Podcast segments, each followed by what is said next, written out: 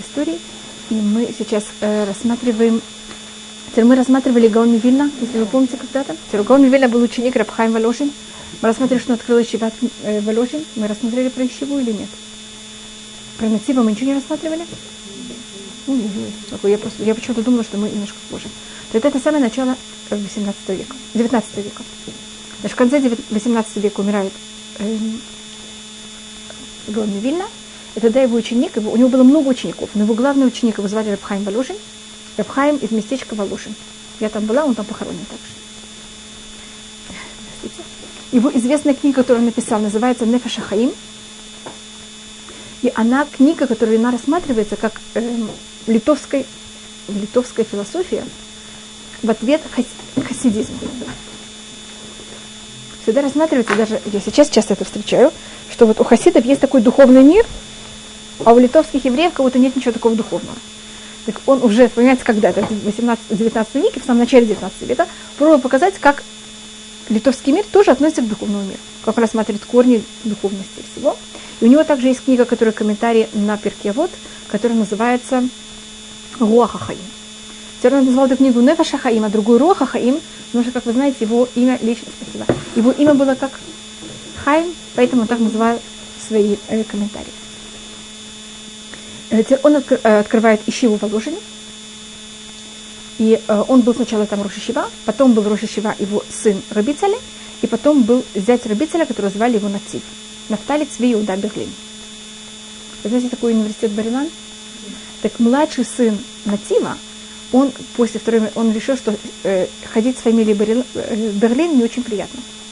И он фамилию Берлин решил как-то перевести на иврит. И он тогда себя назвал вместо Берлин Бар Илан. На слух похоже? Так Мейер Бар Илан, это был младший сын. Э, один из, это, у Натива было два брака. Это был его второй брак, у него первая жена умерла. И вот их сын, он э, университет Барилан, он в честь него, и улица Барилан, которая в Иерусалиме, также в честь него.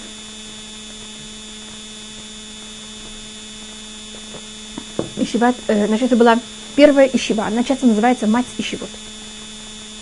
Литовские ищевы, которые, если вы сейчас встречаете, они все построены на базе этой ищевы. Э, в ней потом э, то, что происходит, это э, ру, русские власти. Мы говорили о том, что в России начинается желание вмешиваться в еврейское образование. Помните, мы говорили о хадарыме, туканим, суканим и так, так далее. И тогда требуют, что вещевед, вещеват Волошин час в неделю занимались русским языком. Час, сколько-то часов. Но разговор мог даже дойти до часа в неделю. И это было в период Натива. И Натив сказал, если вещевед занимаются час в неделю чем-то другим, кроме Торы, это не ищева. И он ее закрывает. Ему это стоило абсолютно все здоровье. Он очень скоропостижно после этого умер. Он не мог остаться в Волошине, потому что когда он проходил мимо этого здания и видел его закрытым, он падал в умор. Он потом переезжает и умирает через год-два, совершенно понятно, как-то очень быстро после этого. И тогда э, Ищеват Ворошин постояла почти 90 лет. Самого начала 19 века до самого почти конца 19 века. Да, я говорю, а на он закрыл Ищеву. И тогда э, ученики переезжают границу. Значит, Воложин была в России. Они переехали два метра, это была Польша. знаете, где там граница проходит примерно? Значит, в Беларуси, если вы были, так вы там знаете, где это местечки. Через границу был мир. Теперь мир сейчас и Воложин, это все вместе Беларуси. Но когда-то между ними проходила граница между Россией и Польшей. Они переехали на другую сторону границы. Как я говорю, это просто несколько, понимаете, как там несколько километров, это совершенно близко. И построили там ищеват мир. И тогда вот начались новые ищев. До этого была одна ищева Воложина, то начинаются вот все ищивы, которые вы потом слышите, они уже после этого. Слободка тоже после этого. Это в, как это называется, в, не, не, здравствуйте, недалеко. Это, по-моему, уже считается Литва. Литва. Поневежская ищева, если вы слышите, это в Поневеже. Когда была маленькая, то узнал, что есть Поневежская пуща. Так вот, Ищева Поневеч, это вот он в Поневеже там была община, и раввин из этой общины, он когда приехал в Израиль после катастрофы, открыл Ищеват Поневеч. Почти, почти каждая ищева, она в честь какого-то местечка, где она началась, или где человек.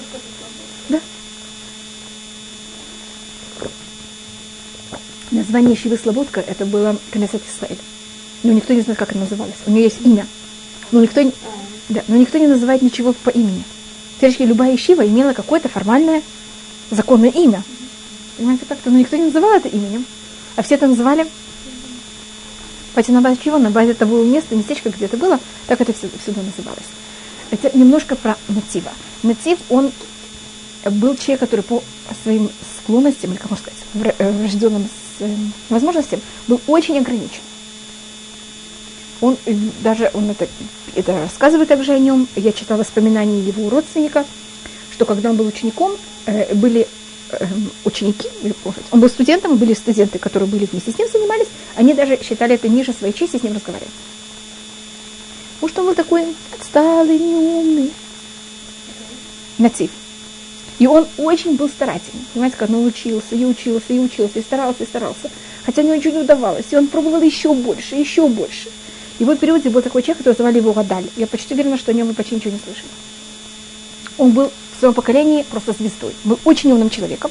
Он написал э, комментарии на Мидраш, на Мидраш Раба, и также про Зугар он писал. Он писал много очень работ, очень, э, очень глубоких работ. Раби Давид. И э, один раз Натив к нему пришел, понимаете, как вот сказать, вот может быть я не должен уже про- продолжать заниматься, может быть это не мое, понимаете, как я стараюсь, ну вот ничего не получается.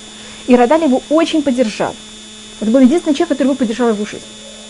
Вначале. И сейчас про Натива вы должны быть явно слышали это имя. А Радаля вы никто не слышал. Радаль. Раби Давид Лухи. Я заранее извиняюсь, я не говорю все имена всех мудрецов, которые были в каждом поколении, только выбираю кого-то что-то, что дошло до нашего времени, имеет какое-то очень явное прямое влияние. Он может быть, ну, я даже не думаю. Да, тоже это была очень популярная фамилия людей. Здесь несколько людей, которых не фамилия Люхи. А, Раби Шлемо Люхи, там есть, есть много, не только Раби Ицхак Люхи. Обычно известен только Раби Ицхак Люхи, но это была известная еврейская фамилия. И так, э, значит, и Натив, работы, которую он написал, он написал комментарию к э, Торе, который называется Хамек Давар. Я бывает его, как-то пользуюсь. А, Он написал также комментарии к, к, не- к м, Сифры, это к устному преданию. К самому первому, запи- за- э, самая первая вещь, которая была запис, записана от устного предания. Параллельно Мишне примерно. Которая называется, э, называется Эмека Натив. Его звали Натив. Вы знаете, что на иврите Натив? Э, Натив, так, это Натив. А Натив, да, это как Натив вина. А, Натив, это, это значит, эм, значит, аббревиатура его имени, оно на иврите значит про- прокуратор.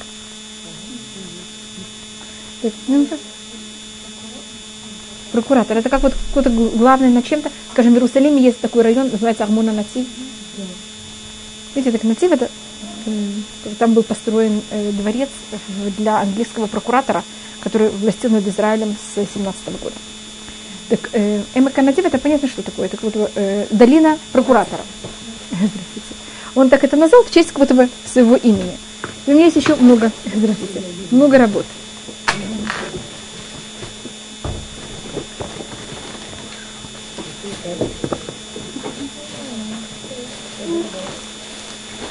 И э, также в это же время есть еще одно течение, которое также очень известно. Значит, тут мы, то, что мы рассмотрели сегодня, очень как будто скомкано. Это течение ищевод. Как начинается ищевод? Мы только не вошли в том, как занимаются вещевод.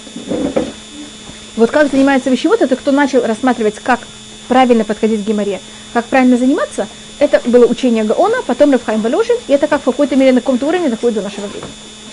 Я не знаю, я вам говорила о том, что в, Польше был свой стиль занятий, в каждом месте был какой-то свой стиль занятий. Мы говорили про пильпуль когда-то. Пильпуль, мне кажется, когда ты говорила давным-давно. Пильпуль мы говорили. Это, это было о том, что они брали какие-то две вещи и пробовали э, логикой как-то доказать какая-то связь между двумя вещами. Так, это было в Польше. А, скажем, в литовских вещах это вообще полностью отбро- от- отбросить в сторону. Что вещь должна быть как-то логично доказано, просмотреть, что, чем связано, как. А не просто строить, понимаете, построение такие воздухи. И делать, и просто э, как сказать, упражнять гибкость э, логики, ума. Так это были просто многие течения в том, как брать и рассматривать геморрой. И вот Ищеват Валюжин, она в какой-то мере обосновала подход, как э, рассматривают и как занимаются. В этом есть также течение этики, которое начинает Рабисроль Саламтер. Вы слышали о нем? был так тоже, это тоже точно так же идет из этой же цепочки, тоже начинается с той, того же корня. Значит, все идет от Гаона Вильна. Как-то у него есть несколько учеников, и вот каждый, от каждого ученика идет что-то другое. Так есть Рабзун Салант, он, его ученик был Рабисоль Салант, а Рабисоль Салант, или его часто называют Салантер, его фамилия была Липкин, он начинает движение, которое называется Тнуатамуса. Нет, нет, нет, ученик, не, не сын.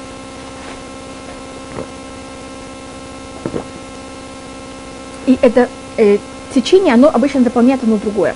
Когда мы говорим про обычно сейчас в Ишиве, в нормальной Ишиве, есть форма, как занимаются туры, есть должность, которая называется Рошишива, и есть другая должность, которая называется Машкех.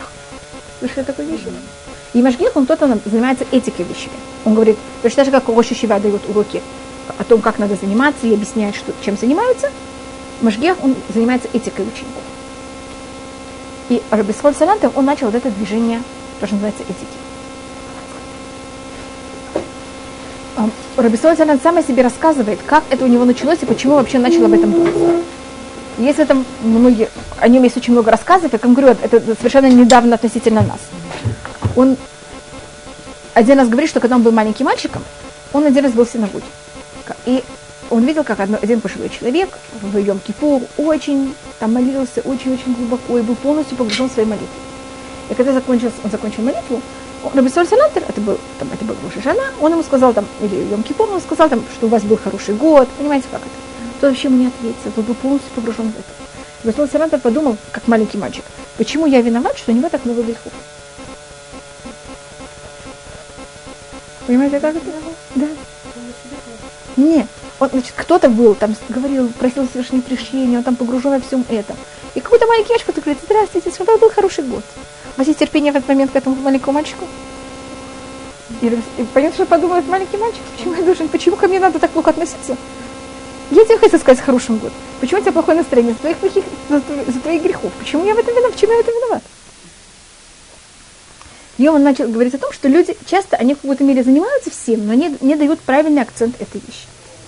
И он тогда начал вот это вот течение, что в каждом месте, где кроме того, что занимались э, Турой, и геморрой, также делали акцент, чтобы занимались какое-то какое время э, также мусаров.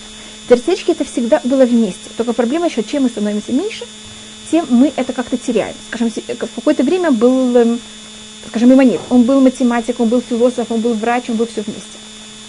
В наше время никто, нет таких людей обычно. Даже если кто-то врач, так он врач только ухо, горло, нос, еще немножко будет только врач уха. Или только города, или только носа.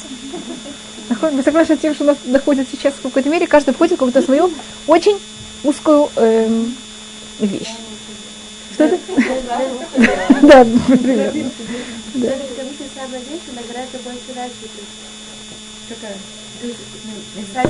Знание, каждая вещь очень да.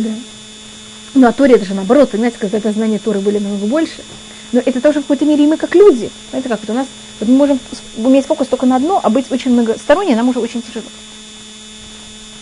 И за счет этого когда-то занимались люди, это было совершенно естественное само по себе, что когда занимались Торой, это все видели в ней одновременно. А когда мы стали вот такими очень узкими, так он сейчас занимается геморрой с этой строки до этой строки. И поэтому, и так как он, пока это все он поймет, возьмет так много времени, у него поднято нет времени и охватывать вещи более глобально. И поэтому Расуль Салантов взяли, добавил, что было какое-то конкретное время, когда взяли и занимались мусаром.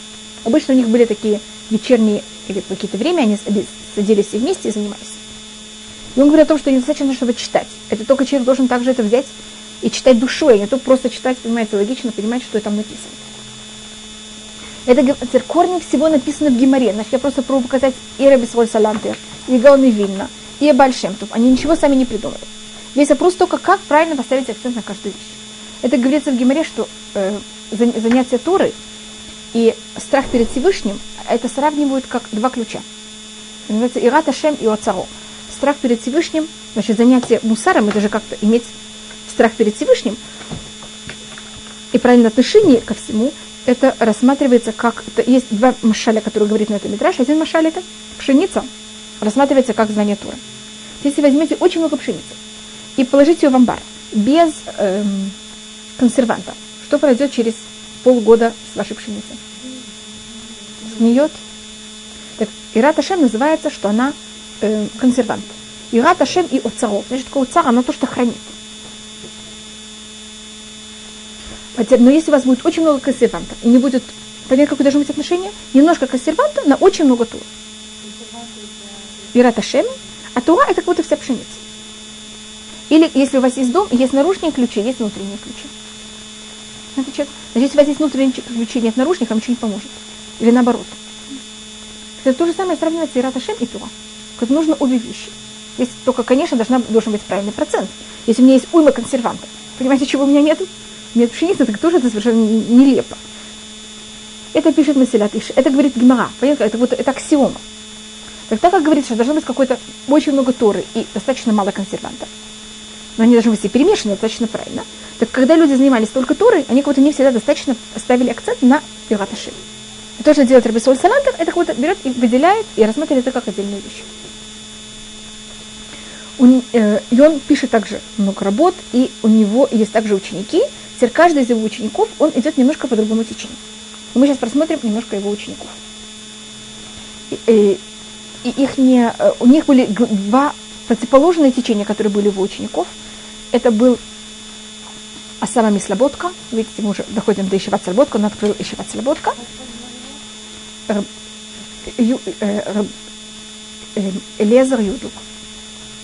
Финкель.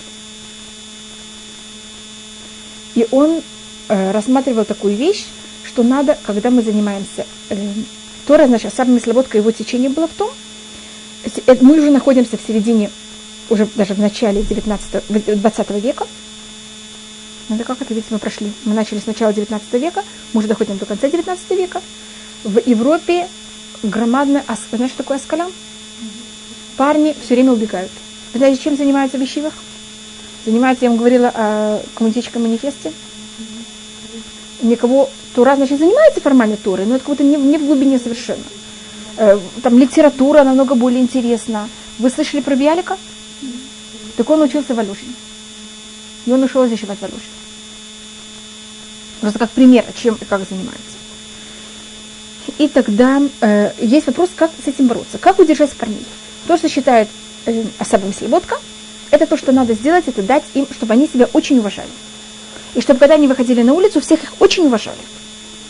Если людей всех очень уважают, как они будут себя рассматривать? Они тоже себя будут уважать. И он рассматривал том, что надо очень возвысить уважение человека, который занимается турой. И поэтому его течение было, человек должен быть очень большим порядком. Скажем, рассказывают о нем, что он один раз поехал проведать своего сына, он вошел к нему в комнату, и он увидел, смотрел, что в комнате у сына все в порядке, и он решил, что он уже уезжает назад. Вас спросили, извините, вы с ним не были, не поговорили? Он сказал, я пришел в его комнату, у него все убрано, значит все в порядке.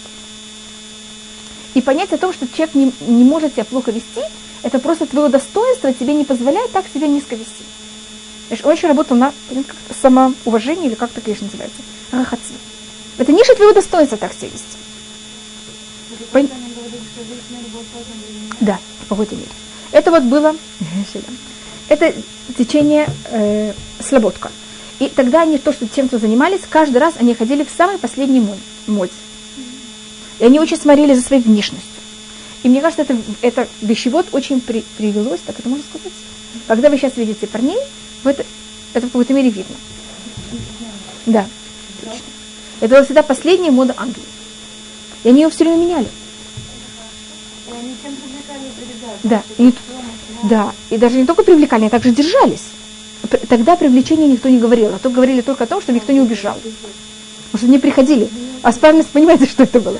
Да, сейчас привлекают. Тогда никто не привлекал. Тогда же все были религиозные, а просто только был, чтобы они не убежали. И это был путь, как считал э, Асава Мислоботка. Был другое течение. Его начал Рабьосиф Юсл, Хуровиц. Это течение называется, э, он называется Асаба Миловародок. Навародок тоже такое местечко. Тоже, по-моему, в Беларуси. Навародок. Йосеф Юсл Хуровиц. Он считал, что точно наоборот. Проблема нашего поколения это, что мы слишком сильно поддаемся влиянию. И мы должны вырабатывать в себе силу взять и выдержать давление среды. Понимаете, как это? Что все, что нам говорили, нам было до потолка. Это то, что мы понимаем, что это правильно, то, что все издеваются и смеются, мне совершенно все равно. И у них даже были всякие такие, можно сказать, они хотели, чтобы э, у людей было сильный характер, и они делали даже упражнения для сильного характера. По-моему, я вам рассказывала, чем они занимались. Они слали, они ходили в аптеку и просили там гвозди. Гвозди. Если пойдете в аптеку, попросите гвозди, что делают все вокруг? И это был один из их упражнений. И они ходили наоборот, рваные, понимаете, как это не обуто, им было наоборот. Я специально так выйду на улицу. И чтобы все надо мной издевались. И мне все равно. Против, противоположное. В одно и то же время. И они все были ученики Русала Салантова. Нет, ну это не настолько, это зависит в наше время это было бы не так близко, но в свое время это, в наше, я, в наше время это очень близко. В те времена это было достаточно далеко. Нет, от Наварда после Второй мировой войны почти ничего не осталось. Я просто говорю, вот это было два движения. Что это? Ну, Новогрудок, да. Да, Новогрудок, да. Это, это более Белоруссия, а э, Слободка это более Литва. Но, но географически, как вы знаете, Беларусь и Литва это достаточно близко. Это ну, от того и другого были проблемы. Я думаю, что это не осталось, потому что это, менее, это намного более тяжело. Может, люди психологически нуждаются в, обществе. А тут мы, наоборот, боремся против общества. А когда мы, наоборот, пользуемся вот этим нуждой человека нравится обществу и быть возвышен в глазах общества, это был путь более легкий и более просто выдержан. И Бресик Вилсел, он до этого был, занимался э, на бирже, он был, э, как это, сухой, купцом, что-то вроде. И он занимал очень большой ранг. И он был очень честным человеком. И когда это увидел Раби Соль Салантер, он сказал, что жалко таким человеком заниматься деньгами. Лучше бы он, ты занимался людьми. И он тогда вот открыл эту вещиву, и у них в вещиве всегда была также биржа. Понимаете, он был купцом, так он продолжал биржу в вещиве. Теперь как делается биржа в вещиве? Скажем, сейчас он решал, что, значит, на бирже что покупают? Что самое дешевое стоит покупать. Так это, знаете, законы биржи? Так он решал, что сейчас менее всего популярно в мире, что самое менее популярно в мире, но, но какая именно вещь в Торе? Или какая самая менее, не знаю, там, скажем, если сейчас в мире больше важно всего это иметь удовольствие, так не иметь удовольствие, а быть, скажем, немножко более отшельник, как будто никто не ценит. Сейчас мы будем как раз этим заниматься. Или понял, какой другим, другой черту характера? Да, вот такая вот духовная биржа. Если сейчас, скажем, там высокомерие ценится, а люди скромные, их никто не уважает, так сейчас у нас в Ищеве что уважают? Скромность – это самая дорогая вещь на бирже. Вот каждый раз у меня что-то продается и покупается на бирже. Это, и еще одна вещь, это тоже вещь, которая была очень тяжелая, и она поэтому не выдержала, не биржа, а третья вещь, которую я скажу, это они, он, у них был такой форма, что у них были обычно хаврута, вы знаете, как два человека, которые занимаются вместе, так у них было то же самое для работать над своим характером. И каждый, и самая хорошая вещь для каждого было, что другой к нему приходил и говорил все его негативные вещи. Но для этого понимаете, что вы должны быть очень сильным человеком. И тот вам говорит, должен это говорить правильно. Да. Но это, э, я вам говорю, что это была очень тяжелая вещь, и поэтому я думаю. Что это? Да, это в Новороде, да. А биржа была в Слободке? Нет, нет, тоже в Новороде. Все, что я вам рассказала, это было все в Новороде. А в Слободке это было, э, что это было э, внешний вид, что было очень уважительно, а сама, как это называла? Самооценка, или, кому сказать, самоуважение и порядок. А это, а допустим, что традиция, что менять моду постоянно, они должны сохранять какие-то... Так они же они не хасиды. А, кроме хасидов все могут... Да. Это разные. И кроме того, они также могли сказать, что сейчас это, это называется «эт лазот лашеба пилотеха». Сейчас мы находимся в периоде, в котором, если мы не будем так себя вести, нас просто все дети разбегутся. Теперь Польша это совсем другое дело. Где хасиды остались в своей одежде, это не было в России, не было на Украине, это было только в Польше. Поэтому каждая страна, я сейчас не говорю о Польше, я говорю сейчас о России, Белоруссии Ук, э, и Литва. Литва это уже западная страна, это западная Европа. Белоруссия где-то на грани между западной и восточной Европой.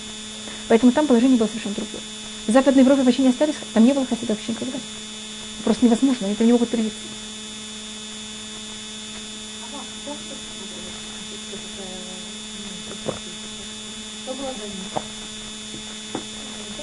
До них первым делом, у них брюки были намного короче. Я не знаю, ли вы знаете. Брюки, то, что происходило в истории, это брюки все время стали длиннее, а пиджаки стали короче. Это была такая противоположная мода. Что если вы видите там в Испании, помните, у них такие, у них колготочек таких, и тут такие фонарики. Mm-hmm. Так это вот мода, которая, я не знаю, не знаю, как это, я не знаю, как называется на русском. Это как, э, как они ходили в время. Значит, если мы просмотрим, я почти уверена, что все евреи же ходили, как все ходили вокруг примерно, а на это были манто такие. Длинные, плащи. А потом постепенно, понятно, что произошло?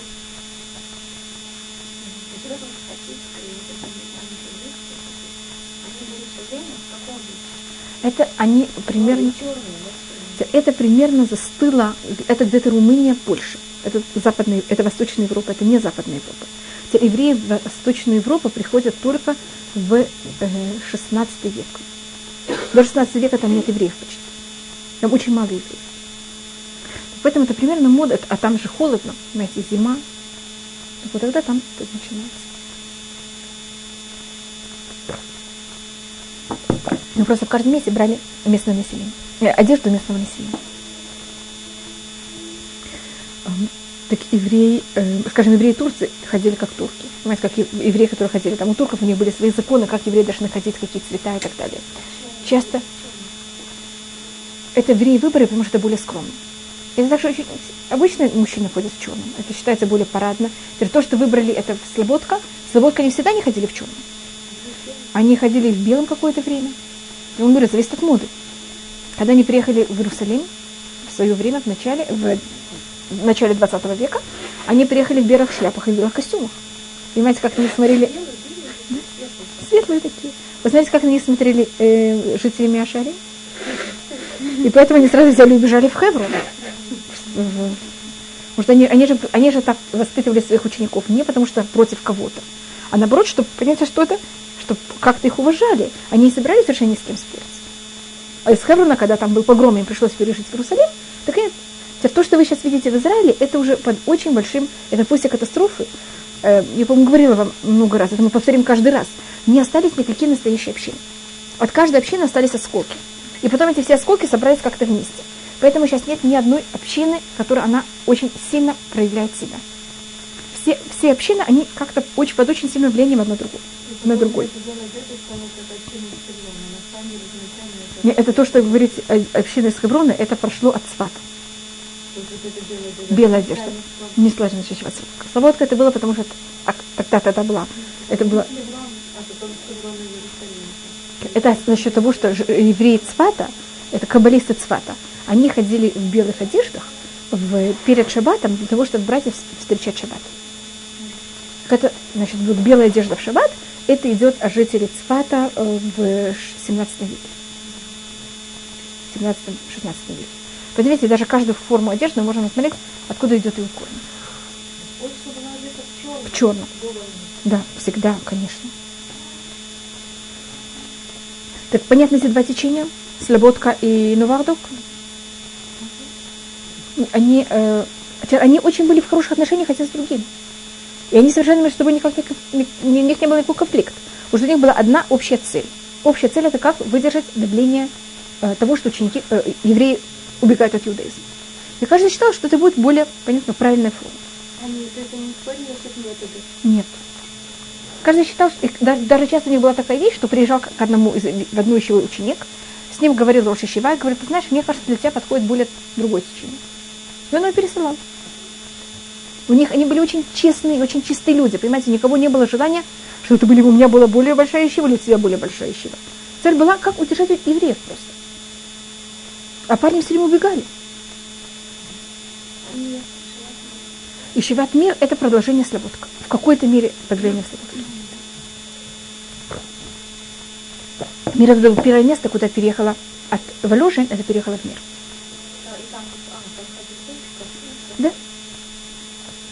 Если вы видели, э, особенно то, что ходили в длинных э, сюртуках, мне кажется, все купцы России так ходили в свое время. Сюртук это назывался или что такое? Это, или англи, английский, как называется, как это англичан называется? Фрак? Английские фраки с цилиндрами, с тросточкой. Да. И он говорит, все шили, пошили новые костюмы. Ну, То есть вот- вот такие фраги английские. И он попал Да. в русскую дере- деревню, где надо было картошку. С этим браком. Деревенские сбежались на него смотреть. На другой одежде просто не было. М, конечно. Так, э, видите, видите, то, что он говорит, что пошили новый. Понимаете, как это? Каждый раз, зависит какой моды. Я вам говорю, что это была последняя английская мода, так бахуры, так решали, что ходили бахуры еще. И, понимаете, такому парню, когда он выходил, все хотели быть похожи на него, никто не месяц. Да. Все это рассматривалось очень так уважительно. Я сказала также об Исроль Салянте. Он был очень бедным человеком. У него и его жены была одна пара обуви. На двоих. Если один из них выходил из дома, другой не выходил. Но он всегда был, это впишивают все, он всегда, когда он умер, у него, у него ничего не осталось передать, как называется, он эм, своим наследникам, у него ничего просто не было, понимаете, он ничего не оставил. Но он всегда, когда выходил из дома, он был с иголочки, это называется, всегда наглаженный, чистый, понимаете, как на него просто, когда он проходил, все на него смотрели. Так это вот понятие, и это не было как воскомерие, это было просто уважение человека. Это человек, как ты должен выглядеть. Я тут показала два очень противоположных движения. Остальные они не были такие противоположные. Это был Келем, его начал Рабсим Хазисел, Микелем, и Рабицеля Бласер, который был э, из Петербурга. Его зовут часто Рабицеля Петербурга. Из Петрограда, Петербурга, как вы хотите его называть. Блазер, или его все знают Рабицеля Петербурга. Вот это. Раб Симха Зисел. А почему не стали сразу? Сразу не Потому что это было это вот начало, это кто-то открыл. Учи- когда начали уже в этом писать, это уже были, понятно, третье поколение или там как-то. Да, вот, вот. э, Те, кто начали эти течения. И это были тогда вот четыре течения. Я показала тут два противоположных, вам говорю о том, что есть еще два. Скажем, в Келеме считалось, что если вы берете, смотрите на скажем, вы стоите на остановке, ждете автобуса, да, там автобуса не было, не знаю, там кучера кого-то. Если вы еще раз смотрите на часы, это было очень не- неприлично. Почему вы смотрите на часы? Что вам дают? Да? Ну вообще что это? Это придет, придет, не придет. Что такое? Так Вот трата нелепость какая-то. Это они все, понимаете, были очень, восп... понимаете, в каком плане воспитаны? Каждый поступок продуман, каждый поступок имеет цель, а не просто так, как будто человек делает то, что ему вдруг хочется или как-то. Что нет? Своей культуры. Да, да, это, и- да. Значит, если они поднимали руку, они клали руку, все было продумано. Никакой жест не был сделан просто так.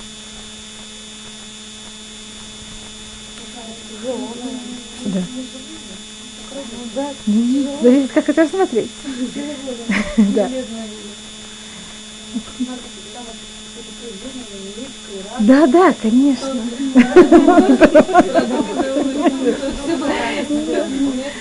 Да, что все было к месту, а не просто так. Не, нет, это не натянуто. Ведь мы их не знаем, мы их не видели. Мы знаем просто о том, как рассказывают о них и как это э, говорится о них. А теперь будет, что называется это будет. То есть у, у Микеля у него было как бы, каждая должна быть продумана. А в Петербурге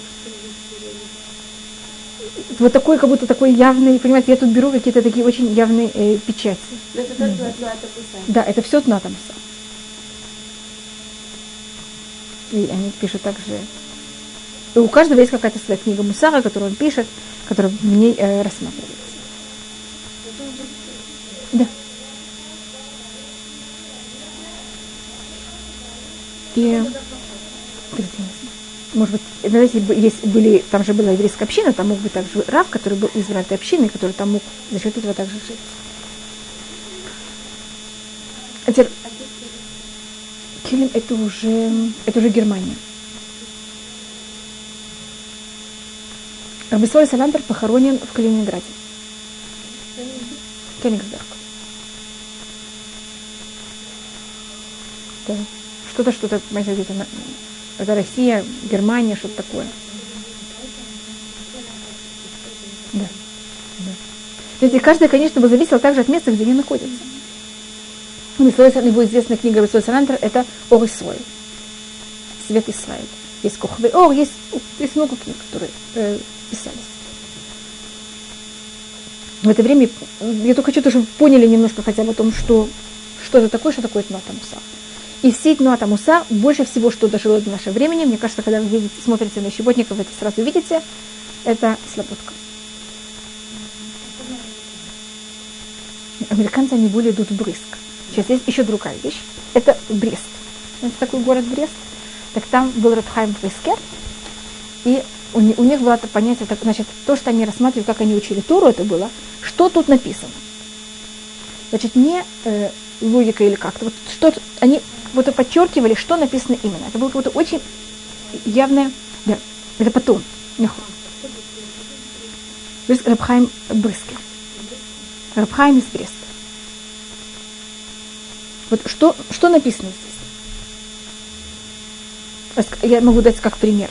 Э, не очень его может быть тяжело, э, психологически может быть немножко тяжелый, но просто как подход. Вы помните, что Яков послал Юсефа, чтобы он пошел куда? Шхем, посмотрел, что с своими братьями. Он приходит в Шхем, там нет братьев. И сейчас вопрос, и по Рабхайм Бриске у него был э, то, что когда человек делает мецву, он же не может быть никак, как сказать, ничего не может происходить. Шлиха мецва, имеем суким. Пока он, так до Шхема, он был шлях мецва. Он доходит в Шхеме, там нет братьев.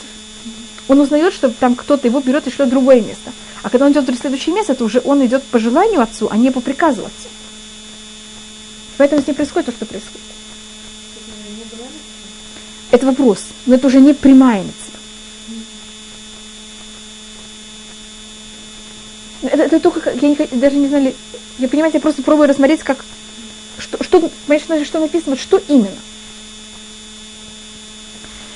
И он э, всегда также, Хайм Брискер, он рассматривался, как будто есть кто, э, все мудрецы в его поколении, так обычно сравнивали между ними, что все мудрецы его поколения, они с Торой были, Тора считается, женского рода, а кто занимается Торой мужского рода. Он как будто женится с Торой. Так все мудрецы его времени рассматривали, что они были э, имели отношения с Турой как жених с невестой. А Варфхайм считался, что он был женат на Туре. Это разница между быть помолвлен с Турой или быть женат на Туре. Это не только вот он говорил о себе, так вот все так рассматривали его. Да. Зачем? Не, не, я говорю, мудрецы его поколения. Вот у него был подход намного более такой, понимаете, какой? Э, очень глубоко его рассмотреть именно что написано, почему это так и в какой то связь. А не кого-то учить вокруг, а именно вот что именно тут имеется в виду. И э, считать брызг это была также, вот как мы говорю, что написано, и понятие того, что очень строго подходили к закону. Но когда вы видите американцев, я не могу сказать часть из них, но большая часть, она приезжает для того, чтобы учиться вещевать брызг. Сейчас Брикс находится в районе Гиуля. Там есть даже два филиала Ишиват Брикс. И вот у них это было очень э, сильно развито. Так я сейчас, знаете, я сейчас, значит, Бриск, только никогда, я слышала, вдруг кто-то когда-то называл, те, кто были в Бриске, это не имеет никакую связь с хасидами. Понятно так? Абсолютно. Это очень такое типичное литовское движение, только немножко другое.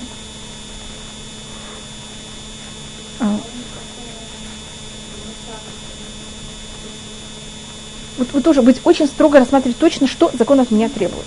Что, как я должен правильно в, в этой ситуации делать. Но как будто немножко меньше философии, я понял, как это? Вот, что конкретно, и также их не философия, они, конечно, каждую вещь объясняют, но очень глубокая и такая очень математическая. И, как я говорю, они очень строго относились ко всему.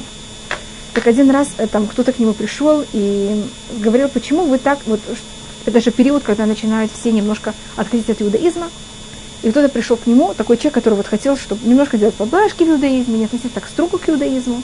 И он пришел к одному из потомков, э, в, одному из, я уже тут просто не помню, поэтому я не могу сказать точно, из рабаним в, Брест, э, в Бресте, и сказал ему, ну вот, э, почему все так строго относятся, можно сделать тут поблажку или там. Говорю, да, вы знаете, я согласен.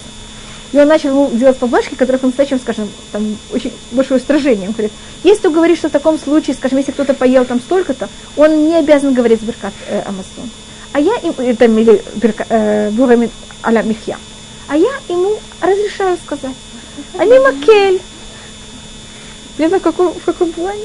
Или тоже в таком-то случае есть спор, а я, они макели, я разрешаю так себя вести. Ну, конечно, все эти кулы, вы понимаете, какие были еще более тяжелые устражения. Рассказывается также Рабхайм, просто если выходить какие-то такие живые боли, чтобы вы не считали, что они были какие-то, как что вы сказали, как мужчины. Про Рабхайм рассказывается, что он брал, э, ста, любил вставать на четвереньки, и дети, его дети, даже чужие дети ходили, ехали на нем вверху.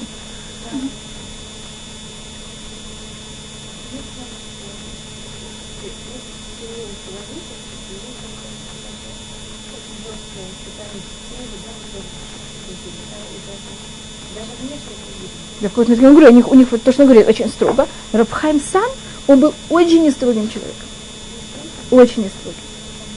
Вот ко мне говорю, понятно, как, ну, если человек берет, на четвереньках, и на нем, понимаете, кто едет верхом. Не знаю, просто я могу сказать то, что, то, что рассказывается. У меня... Да. Может быть, это, я не знаю, моя мама тоже так ходила, и мой дедушка, он из Бреста. Так может, это просто были все жители Бреста, я не знаю. У меня, я просто могу сказать, понимаете, как у них не было никакая связь с них, но у мамы были всякие анекдоты, поэтому некоторые вещи про э, то, что происходило в, в Бресте, я знаю, потому что мама, раска, мама рассказывала то, что ей папа ее рассказывал.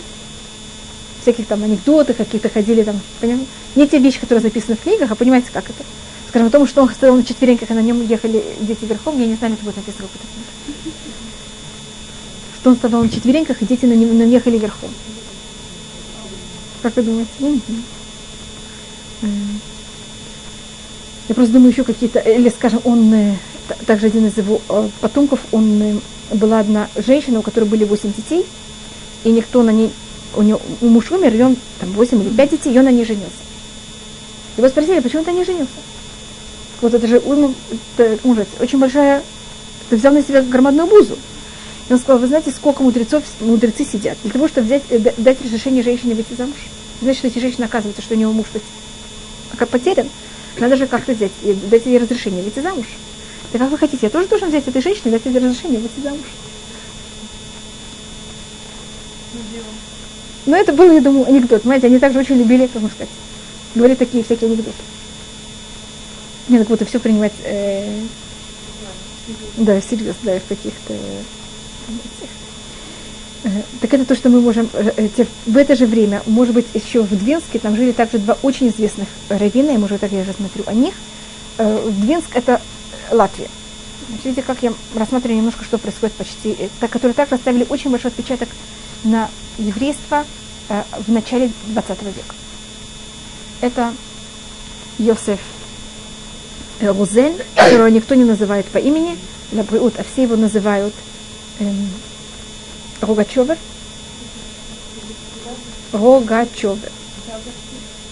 Он был из Даугенпилса, из Двинска, а его настоящее имя было Йосеф Хусейн.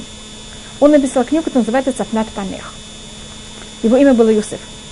Как это? А вы знаете, что Йосефа назвали, фараон назвал его Цафнат Панех, поэтому так он назвал свою книгу. Он был э, хасид э, Хабад, но не Хабад Либавич, а Хабад Капуст. Помните, я рассказывала, что в Хабаде два течения? Да. Он был хасид Хабад Капуст, а Хабад Либавич, он не очень, у него были с ними очень натянутые отношения. Но это, хотите, чуть-чуть, я вам расскажу. Да, вот такая. И к нему писали письма, и любой, кто писал ему письма, в этот же день получал ответ. Ему писали куда-то со всего места письма, и он все время со всеми был в корреспонденции совершенно со всеми. Э, я просто думаю, какие, знаете, какие вещи о нем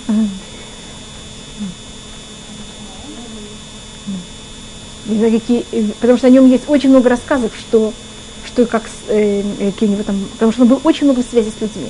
Он сам, у него не было времени, когда стричься. Есть люди, которые считали, что он э, назир, но считают, что это не так, да, потому что он ел виноград. А назир обычно не ест виноград. У него просто не было времени идти стричься. Да, зачем, понимаете, зачем тратить на это время? И он э, сидел все время занимался. Ему подавали обед, он забывал, что у него есть обед. Понимаете, как это за ним надо было все время бегать, понимаете, что он должен был поесть. Он мог в середине, как будто он мог, он ел виноград, он мог засунуть виноградину, но забыть, что не виноградина во рту. Что, понимаете, он как зачем-то задумался, кто-то начал говорить с ними, и он... Нет, нет, он не был, он не был хасидом. Он был, э, Даугенпилс был поделен на две общины. Община хасидов и община литовских евреев. Он был раввином э, хасидов. И он был человек, который его принимали абсолютно все, и хасиды, и не хасиды. И он не был как будто вот как хасид, формаль, он был фор, формально из семейства хасидов, и он ходил с Гартелем. Но кроме этого, в этом, и он там сколько-то раз в год имел связь с рыбами капусты. Но кроме этого, на этом у него заканчивалось все его понятия хасидизма. И так больше всего он занимался Турой, как любой литовский еврей, и был очень связан, замешан с литовскими евреями.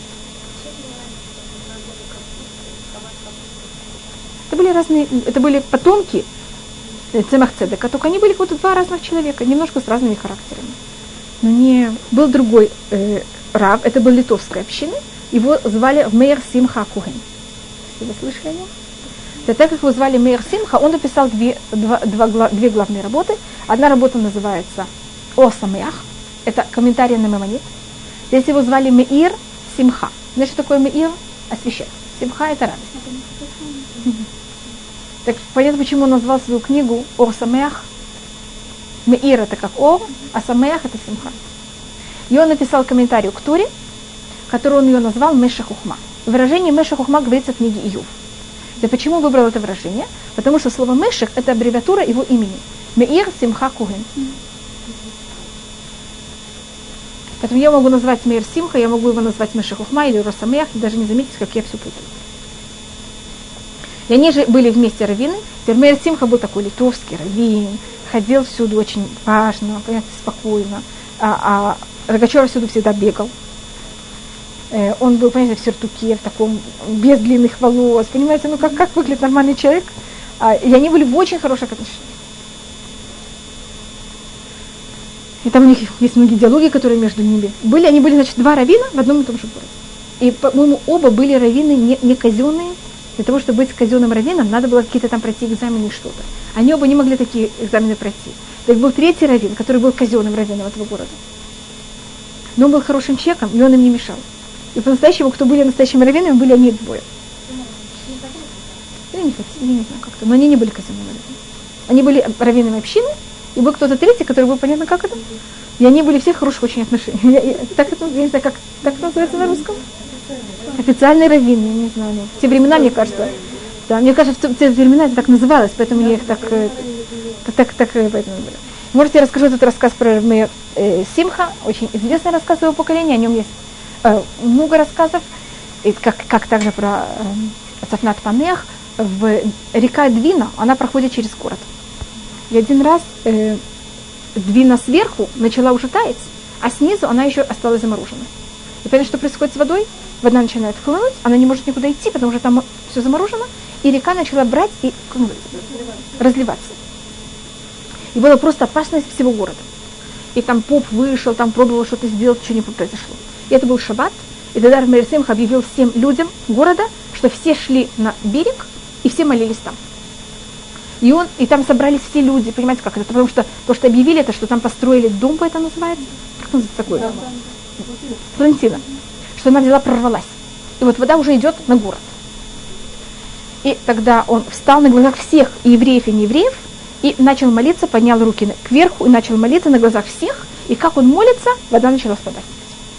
Потому что то, что произошло, это э, двина внизу, лед прорвался, вот он растаял, и вся вода хлынула вниз. И с этого момента вот весь город, евреи, не евреи, просто и Мейер Симха всегда смеялся, что какая разница между ним и хасидским рэбом.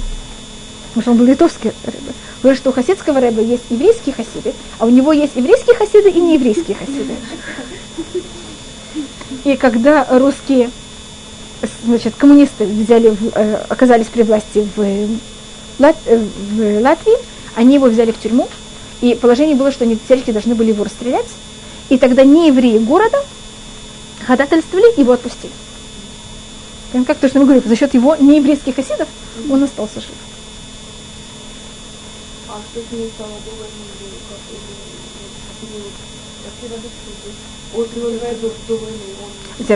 Вы знаете, что с 18 года Латвия, она независимая страна.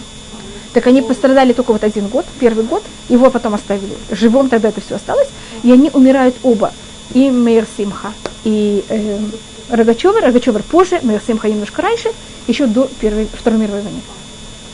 Поэтому это то, все, что я рассказываю, это до Второй мировой войны. Вот где-то вот до, сначала я хотела рассказать до Первой мировой войны, но я немножко зашла.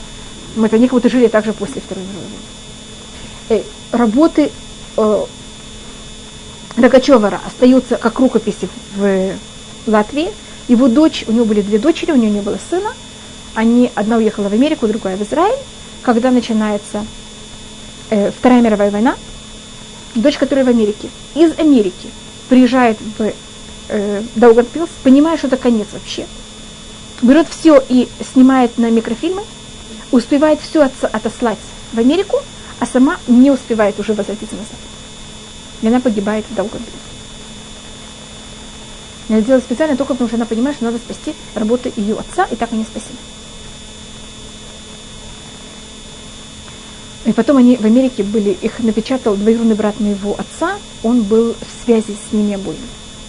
И, и с Меша Хухма, и с э, Рогачевым, и он э, тогда в Америке как-то их получает и их э, печатает. Это Цафнат Панех.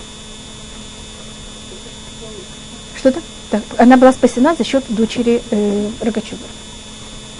А почему его э, Рогачева Это местечко, в котором он, в котором он приехал. А, да, это все, все местечки. И все названы в честь каких-то местечек. Видите, поэтому я могу вам сказать, ну, если вы кому-то скажете Йосеф Рузен, никто не будет знать, о чем вы говорите. Поэтому так жалко, что вы говорили такие названия. Значит, вы меня спрашиваете, я вам говорю имена, но их никто не знает. Все называют по этим кличкам, которые я вам говорю. Местечко. Да, местечко. Его называют Рогачев. Я их женой, когда он говорил, там, я знаю, ему что-то жена говорила. Так он снова говорил, сколько разницы между, это ты имела в виду то-то или другое? Или ты не понимаешь, то, что ты говоришь, вот как-то, как фразу, которую ты сказала, она неправильна. И она неправильна на базе того-то и того-то и того-то. Мне сказать, что эм, зовут? я говорила уже о нем сегодня, это Биалик. Биалик к нему пришел один раз на него посмотреть, ним поговорить, то ему говорю, у него дверь была открыта. Кто хотел, мог к нему прийти? К Рогачеву. Он дело занимался, кто хотел, мог прийти, с ним поговорить, он всем отвечал, ему говорю, он всем писал в тот же самый момент. И, э, и у него была корреспонденция просто, не знаю, там, неописуемое количество писем он получал, неописуемое количество писем он отсылал каждый, скажи, сколько-то времени.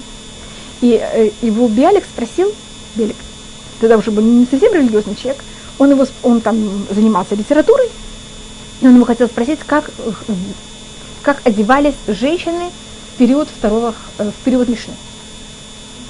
Там он хотел за какой-то своей литературы этого спросить. И тогда Рогачев ему точно написал, как они ходили, и каждую вещь ему доказывал, это из этого места, это из этого места, это из оттуда, это так, вот. И он был настолько, понимаете, как-то ошеломлен, потому что он думал, что когда мы говорим с великим там, знатоком Торы, такая глупость, что он вообще даже не сможет ничего ответить на это. Что он сказал, что вот из головы э, можно было взять и сделать 10 Эйнштейнов. Когда-то взяли и сказали, э, как это, Конечно, когда-то взяли и сказали, Эйнштейн видел Рогачевра, они встречались.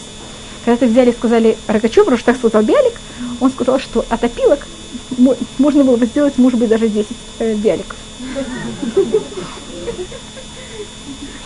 Но это, это, насколько это так или нет, я не знаю, я только вам передаю, понимаете, как такие всякие э, анекдоты, было еще что-то. Что это? Да. Да, специально приехал. Было еще что-то, что я хотела сказать про Рогачева, я забыла. Просто, понимаете, это совершенно разные вещи, которые не имеют между собой вот такую прямую связь, и поэтому я э, в какой-то мере э, теряю связь, я извиняюсь, что... Извините?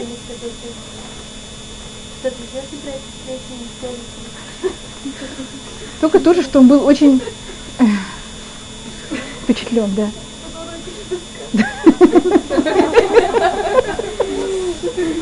Вы хотите, у меня, у меня дома нет сейчас. У меня где-то была книга про Рогачева.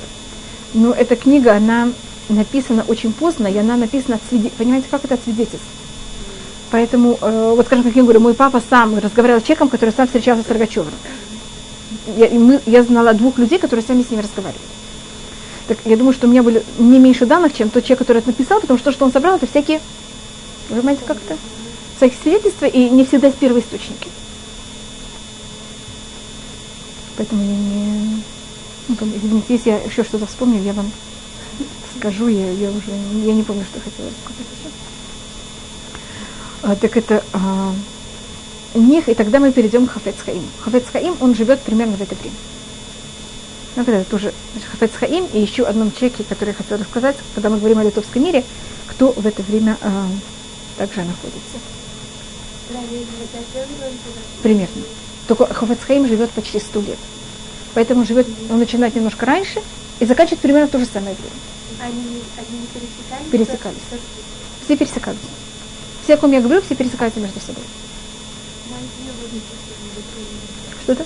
Между ними не деление, они как будто все находятся на той же самом, хотя Рогачевер, он считается как будто бы э, рав э, хасидов, но он, мне кажется, его хасиды меньше, как меньше были с ним связи, чем литовский еврей. Он был раввин в, Латвии, поэтому был намного более на стороне, э, понимаете, каких евреев? Были литовских евреев, были в связи намного более с литовскими евреями. Сейчас я забыл, что хотела рассказать, и мне все время ну, это я знаю про Ховицками, но что я хотела рассказать еще про Рогачева, я, я не помню. Я это... Эм, хотела сказать, про Биалик, это я вам рассказала, я не помню еще, что было. Извините. Э, Хафец Хаим, он находится в Радине, рядом с этим есть Ищева, а еще Щук, он там уже учится также. Тирадин это где-то, в свое время это была стычка границ между Украиной, между Польшей, Белоруссией и Россией. А Россия и Беларусь это какой-то мере вместе. И там просто граница проходила, понимаете, как-то там одно местечко была Польша, другое местечко была э, Белоруссия, и граница проходит, понимаете, между двумя, а разница местечко несколько метров, чуть не там, меньше километра. Сейчас границы все время двигаются, поэтому, понимаете, то, что было тогда, это не совсем то, что было сейчас. А, был период Аскаля очень тяжелый. И тогда сейчас письменное слово, оно, то есть то, что слово написано, это вам никак не, не, не так важно. А в свое время, когда писали какую-то вещь, там, может быть, вы помните, что ваши мамы, бабушки, для них там прочитать Пушкина или знать Пушкина наизусть, или там при, выпустили какую-то новую книгу, срочно все бегут в магазины покупать ее, читать. В Израиле есть такая вещь? Кого это интересует вообще? Целая очередь за этой книгой, входили в дома. Первым, что самое важное, такие книги у вас, там что такое. Вот тогда за счет этого чтения люди уходят от иудаизма. И также э, Хафец Хаим, там, где он находится, как его звали, извините, э, Рабмейер, Рабисроль Мейер Куген из Радина. Он тоже Коген. Исраэль Меир. Радин. Эм, его родители, его отец женился, у него там был второй брак. И его жены, его отца, была еще одна, э, у отца была, была еще одна дочь. Там была, как можно сказать, э, не родная, как такая сестра называется? Сводная. Сводная сестра. И она была старше, чем Хафицкая. И в семье были какие-то, какое-то трение между родителями, что один, как будто хотели, чтобы он на ней женился, а другой, наоборот, не хотел, чтобы он на ней женился, потому что она была его старше. И когда Хафицкая понял, что это как-то мешает э, миру в, его, в семье его родителей, он решил на ней жениться. И она в какой-то мере его построила. Если бы не она, течки считают, что Хафицкая, может быть, и не было. Она взяла если это совершенно не, никак не, не, не родные, да? Ни отец, ни мать не были. Нет, это был второй брак. Понятно, как это? Это совершенно не было ни брат, ни сестра, ничем. Нет, конечно, если это как-то родные, такая вещь запрещена, это написано в Торе, запрещено брат от, сест... от матери, запрещено брат от отца, запрещено брат от обоих. Конечно, нет, прости, Она открыла магазин, и она его так содержала. Я в какой-то он также говорит, что это то, что его дало ему вот эту возможность этим заниматься. Еще что он говорит, что ему дало возможность заниматься, это его мать, которую он очень часто видел, как она сидела и говорила Тейлим за то, что он был бы религиозным человеком. В его период, как я говорю, были люди, которые пробовали свести с пути. Вокруг него он видел друзей, которые уходили от иудаизма и все бросали. Это не, как вы то, что я им говорю, тогда это не было привлечь кого-то, тогда это было просто сохранить и удержаться. И, значит, это очень тяжелый период, когда он молодой, тяжкий. Вся его жизнь, она в плане иудаизма, это все время борьба. Очень тяжелая борьба. Мы сейчас живем совершенно в другом поколении. Он сам сказал своему сыну один раз, что мы с тобой, извините, что я это передаю в такой форме, так вот он говорил, это не, я, извините, что я говорил как будто бы о нем в такой форме, что мы с тобой слишком холодны. Мы недостаточно пылаем жарой к иудаизму. И поэтому мы не знаем совершенно, что будет с, нашим, с нашими потомками. Для того, чтобы потомки остались религиозными евреями, должно быть жар в иудаизме должен быть намного более высокий. Дочь Хафецхаима убежала из ее дома и стала коммунисткой. Не понятно, какое было положение тогда? Вещь, которая вам кажется вообще чуть ли не невозможной, тогда это то, что происходило в каждой семье, и Хафецхаим еще заранее до этого это чувствовал в себе. Знаете, от каждого человека требуется какое-то другое преданность или жар к иудаизму. Хафецхаим, у него были две жены, значит, первая жена и потом вторая жена. Он эм, не хотел никак иметь никакого уважения. И когда он начал писать книгу свою и Мишнабуга, и другую, он их, их, их также Хафец Хаим, поэтому также его называют все Хафец Хаим, он ее написал анонимно. Чтобы никто не знал, анонимно. Чтобы никто не знал, что это он, чтобы никто его не уважал. И поэтому все его называют на, по имени его книги, потому что никто не знал, кто это написал, и все это называли по как-то по имени книги, которую он взял и напечатал. Теперь книги, которые он писал в своем периоде, он ничего не написал, как будто вот я прочитал Тору, вот это то, что я понял, сейчас я вам всем хочу подать то, что я прочитал. Или насколько я понял глубоко, сейчас, чтобы все понимали, кто, как я это понимаю. У Хафецкаима нет вообще таких книг. Это в основном книги, которых мы читаем. У него нет таких работ вообще. Его все работы это зависит от того, что нужно сейчас еврейскому народу. Он написал книгу Махана Исраэль. Это для еврейских солдат. Это Первая мировая война. Вы знаете, что на фронте с обоих сторон были евреи. Очень много евреев. И до этого тоже есть войны, и в этих войнах уже участвуют евреи. Так он написал книгу Махане Исраэль о том, как еврей, который находится на фронте, должен соблюдать закон. С одной стороны, есть там проблема, если он не будет брать, исполнять приказы эм, командиров, это же опасная жизнь. Что же, скажем, шаббат? С одной стороны, можно все делать, это опасная жизнь. И от врага, и от командира. С другой стороны, какой же меня будет шаббат? Вообще, где грань и как? Что можно, что нельзя, когда, в каком случае можно есть некошерную еду, когда нет. Там, я не знаю, в шаббат, где можно ходить, где нельзя, в каком случае, что и как. Он написал такую книгу. Он написал книгу про Тарата Мишпаха. Очень много женщин прекратили соблюдать чист, э, законы еврейской чистоты. Он написал об этом. Он разъезжал всякие места преподавать об этом. А он написал также, он был кугин. Как он им сказал? И он считал, что у него было такое предание, что начиная с его времени начинается последний период перед, перед приходом Ашеха. Итак, это последний период перед приходом Ашеха, Машех должен еще немножко прийти, так мы, Коганим, должны знать законы жертвоприношения. Потому что когда придет храм, будет построен храм, и мы не будем знать законы жертвоприношения, так страшно. Если Куаним не будут знать законы жертвоприношения, это же очень плохо. Они же, как они будут? И он считал, что приготовление евреев к приходу Машеха, особенно Куаним, тем, что мы по-настоящему верим, что мы ждем прихода Машеха, это изучать законы храма. Так он написал книгу о том, как законы жертвоприношения. Понимаете, как он все пишет? Не потому, что он что-то выучил, а что надо в поколении. Он считал, что это также для того, чтобы Машех пришел как можно раньше. Если изгнание евреев было за счет того, что мы говорили плохое один о другом, и у нас была рознь и ненависть между собой, для того, что Машех пришел, чем мы должны заниматься? Наоборот, объединением, и чтобы не было лешонова.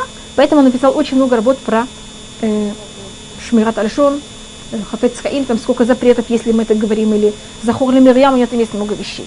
Он написал книги про Задака, что люди должны давать Задака. Он написал Мишнабруа, это если мы читаем, это как мы должны по-настоящему исполнять законы. И вы знаете, что такое Мишнабура? Есть Шуханарух. Шуханарух поделен на четыре части. Мы говорили о четырех частях Орахаим мы рассмотрели, это то, что должен знать каждый человек. Это о том, как идет путь жизни. Это соблюдение шаббата, это молитвы, это праздники. И так это любой человек должен читать и понимать. Если вы читаете сам Шуханрух, это не очень понятно в наше время. Или Шуханрух с Фарады, у нас есть законы Ашкназим, это там Шуханрух, как это все написано, это не очень понятно. Или не в любом ситуации дают нам ответ. И тогда он взял написал комментарий на вот эту первую часть Шуханруха на Орахаим. И он эти комментарии назвал Мишнабрура. Если, что такое Мишна Брура? Это книга, которую написал ее Хафец Хаим. И это комментарий на Орахаим. Это комментарий на Шулханрух. И он это сделал в, четыре, в трех частей. Я посмотрю, если тут есть э, Мишна Буа. Дал всех комментариев. И как будто бы из них сделал какие-то выводы. И он их пишет, заметки внизу. Кроме этого, есть случаи, когда он это берет и расширяет. И есть у него снизу шарацион. Это когда он сноски, откуда и как это взято. Что-то Шухана Рух написали, э, он, он, когда писал Рабиосов Кару, он это поделил на, три, на четыре части. Орахаим – это первая часть Шухана Руха. Так Мишна Буга есть только на одну из четырех частей Шухана Руха. И это в какой-то мере специально на каком-то уровне так сделал, потому что э, все другие части нужны уже для равина. Это уже как будто не для любых нормальных людей скажем, это кошерно, не кошерно, это находится в плане Йоры ДА. Да не каждый человек решает.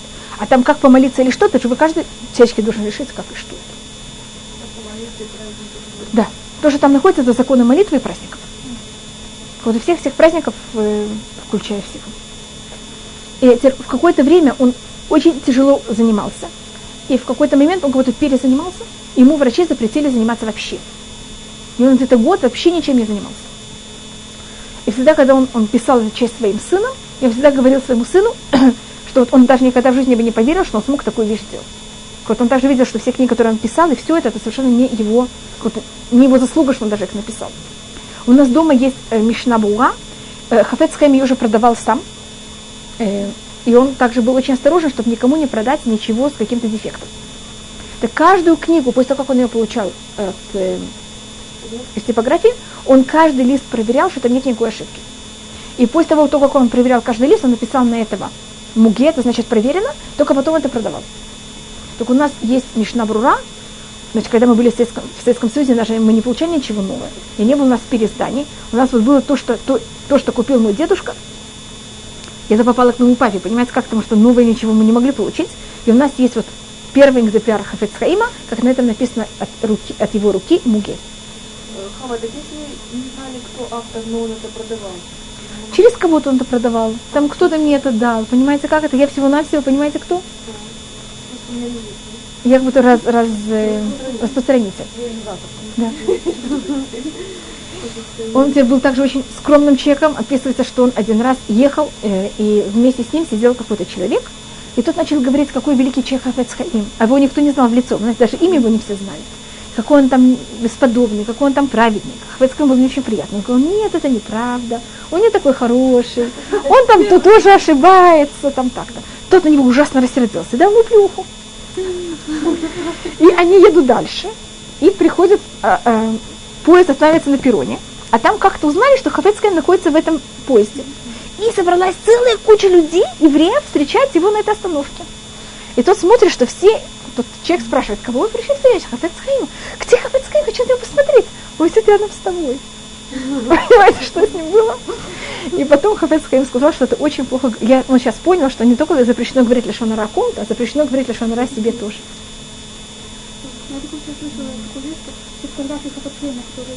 Не знаю, не, не, не совсем точно его. Хотя у меня тоже есть, у меня есть фотография э, дверной, да, да, я знаю. Что-то? Я не знаю, потому что я знаю, что у нас есть двоюродный брат моего, моего отца, он был ученик Хафецхайма. И у нас есть как раз вот такая типичная фотография Хафецхайма, как вот самая, которую считают все совсем неправильной. У нас есть такая маленькая фотография, фотография его, на которой на задней стороне, и там написано Шлита. Что это значит, что он еще жил. Значит, такое Шлита Шейхе, чтобы он Хафец Хаим, чтобы жил долгие годы. Когда ты еще при его жизни. С другой стороне, вот как вы шлете карточку, как эм, открытку, так это вот такая у нас открыточка. И сзади он там написал, там, что был хороший год у моей дорогой тети, дяди и там так далее. И его фотография как будто на открыточке. И там как раз его фотография вот такая, как вот всюду печатается. Я не знаю. Ну, хотя это послал человек, который его явно видел. Я только могу сказать, что я знаю, что есть кто считает, что это не его. Э, да, нет. да, он почти сто лет прожил, и он все, и он, э, он просил Всевышнего, что он жил так долго, потому что он же все время говорил, что надо заниматься тем, что не говорить лошонара, если кто не будет говорить лошонара, он будет долго жить. Кто хочет долгих жизней? Помните, как говорится, Меша Хафец Хаим, И Хафец Хаим поэтому понимаете, как старался и просил Всевышнего, что он помог, что жил долго. В период Хафец Хаима, это еще будет тема, которую мы еще в следующий урок перейдем, было уйма политики. Всю политику, которую вы сейчас видите, она нулевая. В то время это все было, все начало, начиналось, поэтому это все бурлило, все было очень, не знаю, как это назвать, но понимаете, как это? Очень болезненно. И Хафец Хаим был замешан на все политики. Он всю жизнь, все время разговаривал. И не говорил никогда ни одно слово Рашонара. И он всегда, когда к нему приходили, он хотел показать, видите? Когда приходили на него посмотреть, он говорил, видите, можно говорить все время без конца. И не говорить ни одно слово Рашонара. Это не значит, что мне говорить Лашонара, что нам кажется. Нельзя ничего говорить, надо сесть где-то в уголке, не быть связанным с людьми вообще. И он был очень замешан, заме, был очень замешан во всем. Я не знаю, ли вы хотите, чтобы я рассказывала всякие некрасивые вещи. Вот это следующая вещь, это будет Рафхайм Ойза Грудинский. Это то, то, что происходило в Вильнюсе в этот период.